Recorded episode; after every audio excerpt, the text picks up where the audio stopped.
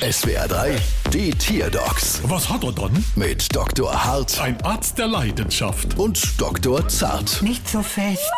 So, was haben wir dann? Es ist eine Taube. Und was hat sie dann? Sie verweigert ihr Futter. Wie?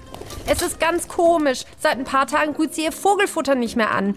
Das hat sie jetzt aber jahrelang ohne Murren gegessen. Da kommen wir jetzt mal vom Murren zum Gurren. Hey, du futterverweigernder Flattermann. Mama laut?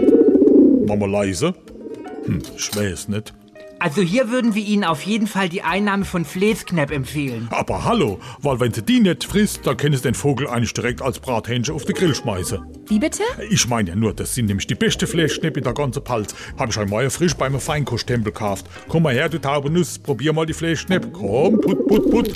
Das gibt's ja nicht. Sie frisst ihre komischen Feinkostfleischknepp. Na klar, deshalb frisst Ihre Taube auch nicht mehr das normale Standardfutter. Ihre Taube hält sich für einen Gourmet. Gourmet halt ich aus, der gefiederte Feinschmeckervogel. Hilfe.